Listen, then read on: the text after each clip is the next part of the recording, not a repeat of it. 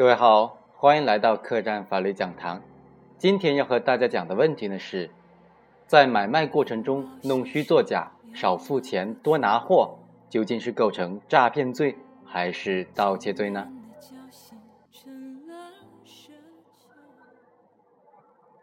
被告人葛某等三人收购某公司布料期间呢，经过事先商量，采用事先在运输车辆上装入1.5吨的石头。然后过磅，然后再偷偷的把石头卸下来去装碎布料，再过磅，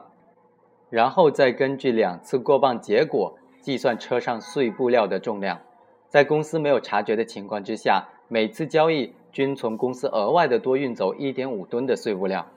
自2011年4月至2011年的8月间，葛某等三人采用上述的方法，先后七次骗得碎布料共计10.5吨。共计价值人民币五点二五万元。检察院认为这已经构成了盗窃罪。辩护人认为这顶多是个诈骗，不可能构成盗窃罪。法院经过审理认为啊，被告人葛某等三人结伙以非法占有为目的，虚构事实、隐瞒真相、骗取他人财物的行为，均构成诈骗罪。公诉机关指控的犯罪事实成立，但是指控的罪名有误，法院予以更正。判决三名被告人一到三年有期徒刑不等。这个案子在事实层面呢，基本上没有争议，但是在法律层面呢，争议还是非常大的。也就是在买卖过程当中，行为人采取秘密的欺骗手段，致使被害人对所处分财物的真实重量产生错误的认识，进而处分财物的行为究竟该怎么定性？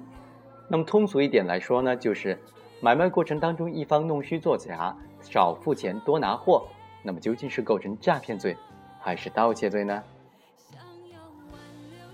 一种观点认为，被害人对于被告人从该公司多拉走的那些布料始终都是不知情的，也没有对其的所有权进行处分，因此呢，被告人是在被害人不知情的情况之下秘密窃取碎布料的，应当以盗窃罪定罪处罚。还有一种观点呢，则认为，本案的犯罪对象是碎布料。尽管被告人以事先在空车上装载石头、水等等手段，以增加空车的自重，在装载碎布料之前呢，在卸掉的行为呢是秘密的，但是该行为的目的是实施欺诈，使被害人对一车的布料的真实重量产生错误的认识，并基于该错误的认识而交付财物，明显的符合诈骗罪的构成要件，因此呢，应当以诈骗罪定罪处罚。综合来看呢，我们认为后一种观点更加合适。对于盗窃和诈骗行为相互交织的情形呢，按照过去的主流观点呢，就是以取得财物的决定性手段来确定呃是什么犯罪。如果决定性手段呢是骗，那么就是诈骗；反之就是盗窃。这种观点呢，从理论上看起来呢，非常的通俗易懂。但是难于适用于实践中一些非常复杂的情形，因为财务取得的手段的决定性大小啊，在复杂的案件中本身是很难被量化的，中间存在很大的弹性空间。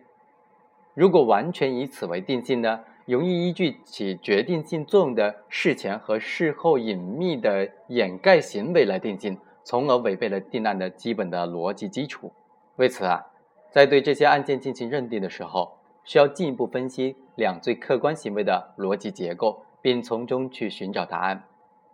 其中，盗窃罪的逻辑结构可以表示为：犯罪人盗窃财物，被害人失去对财物的有效控制，犯罪人取得财物；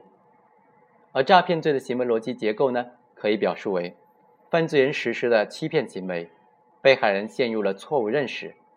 被害人基于错误认识交付财物，行为人取得财物。由此可以看出啊，两罪的本质区别在于被害人针对财物是否存在处分行为。在我国刑法理论界和实务界，尽管已经认识到处分行为的有无是认定诈骗罪的关键所在，但是针对处分行为的构成，尤其是处分意识问题，还有待进一步的研究啊。众所周知，处分财产行为呢是一种民事法律行为，由客观行为和意思表示两部分构成。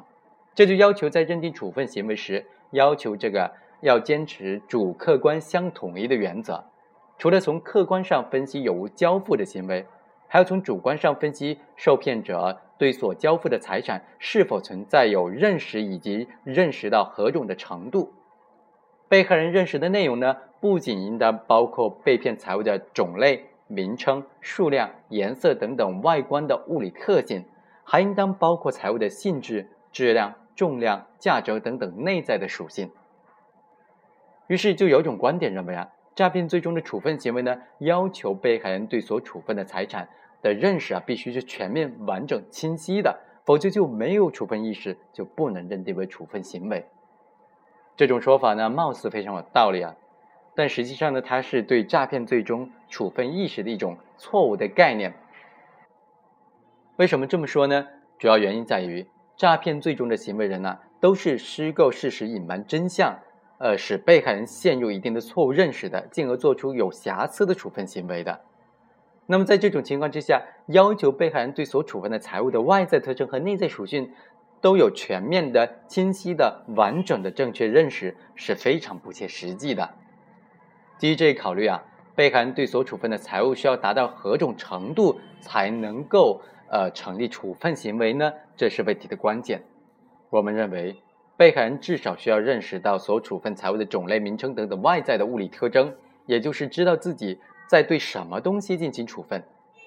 当被害人对自己所处分的财物的上述物理外观存在认识的时候，尽管由于行为人的欺骗行为而对财物的质量啊、价格等等内在属性产生的错误认识，仍然是不影响处分意识的成立的。也就是说啊，这种情况仍然是成立诈骗罪的。反之，如果行为人直接针对财物本身采取秘密欺骗的手段呢，使受骗者对所转移的财物的外观物理特征都没有认识的话，既不知道自己处分的是何种财物，甚至不知道自己已经处分了自己的财物，在这种情况之下呢，就不存在处分的意识，因此不可能成立诈骗罪，应当以盗窃罪论处。以此为分类标准呢，司法实践中主要有两种情形，第一。当被害人知道交付的财物是假财物，并且实际交付了假财物时，尽管犯罪人采用欺骗的手段隐瞒财物的实际价值等的内在属性，但是被害人对于所交付的财物的种类、名称等等外观特征，并没有产生错误的认识的话，就不影响处分行为的认定。比如说，犯罪行为人通过欺骗手段使被害人对其所持有的名贵字画的真假产生了错误认识。于是将真实的字画当成赝品低价转卖给行为人。这种情况之下呢，被害人尽管对字画的真假属性以及由此决定价格的因素产生了错误的认识，但对字画的物理外观特征本身并没有产生任何错误的认识，知道自己是在卖字画。此时的交付行为呢，仍然属于诈骗罪中的处分行为。第二种情况。行为人采取的秘密调包或者其他隐蔽的方法，使被害人对于自己所交付财物的种类、名称等的物理外观都没有认识到，既不知道自己对某种财物进行的处分。此时呢，被害人不就不存在处分意识，不能够认定为其实施的处分行为。理由很明显的就是在商场的调包案了，行为人将包装中的普通的商品换成了贵重的商品。收银员不知情，按照普通价格收了较低的价格。从表面上看呢，是收银员自己将贵重的物品交给了行为人，具有自愿交付的行为表象。但是收银员其实并不清楚普通货品的这个包装袋里面呢含有贵重的物品，因此呢，他对贵重物品呢连最基本的物理外观都不存在认识，当然就谈不上实施的处分行为了。实际上呢，行为人就是采取了这种隐瞒事实真相的方法作为掩饰，趁机窃取他人的贵重财物。当其将贵重的财物秘密的放进普通包装袋的这个时刻呢，就已经构成了盗窃罪，应当盗窃罪论处。具体到本案当中啊，被告人采用事先偷偷的在运输车辆上呃装入这个石头、水等等东西，在空吃过磅之后呢，偷偷的再把这个石头、水卸掉。去装载这个碎布料，当装满碎布料之后再过磅，然后根据两次过磅的结果来计算碎布料的重量。在被害公司工作人员完全不知情的情况之下呢，实际上就多运走了这个价值数万元的碎布料。那么从这个行为过程当中呢，我们可以知道，被害公司的工作人员自愿多交付碎布料。给被告人符合处分这个财物产行为的客观要求，这一点上基本上就不存在争议。问题在于，被害人呐，对于这个多交付的碎布料，主观上存在的是处分意识吗？是存在这个处分意识吗？如果存在，则是诈骗；反之，则为盗窃。本案行为人采取的一种秘密的欺骗手段，该行为直接针对的是空车的重量，所改变的只是计量的标准，使得被害人对车载的这个碎布的重量产生了错误的认识，进而做出了处分的决定。由于行为人的秘密欺骗行为并非直接针对碎布料进行的，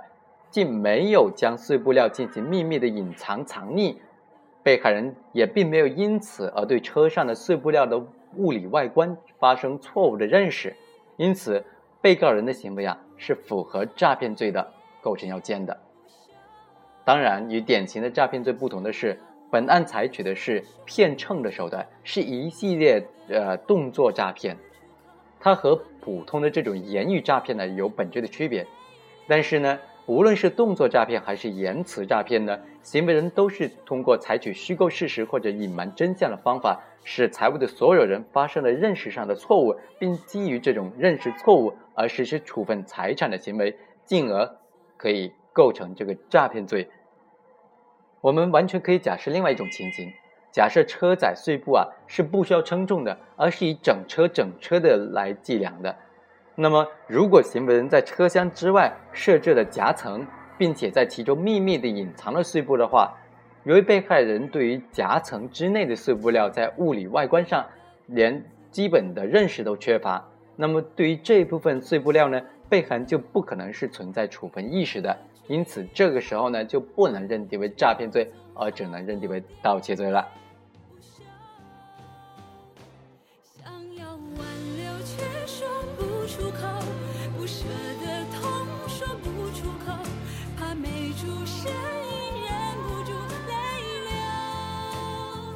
非常感谢大家的收听，这里是客栈法律讲堂。以上就是本期的全部内容了，